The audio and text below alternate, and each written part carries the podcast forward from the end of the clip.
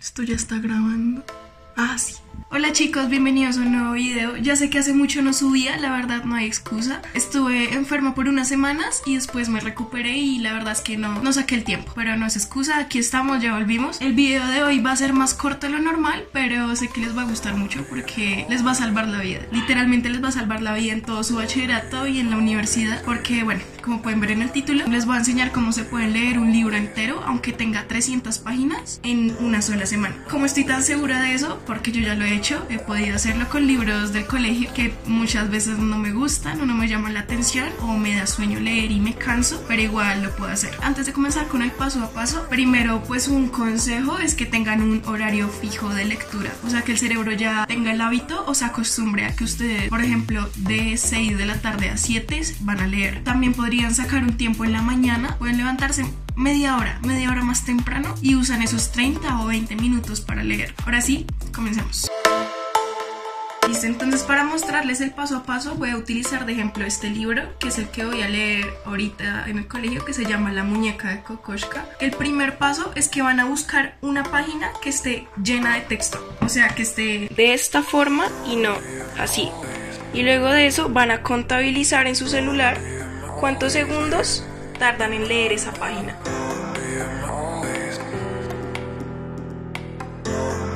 Después de contabilizar cuántos segundos tardaron en leer una página, van a multiplicar ese número por el número de páginas que tiene el libro. Esto. Yo tardé en leer 63 segundos y el libro tiene 244 páginas. Esta respuesta son los segundos que ustedes van a tardar en terminarse todo el libro.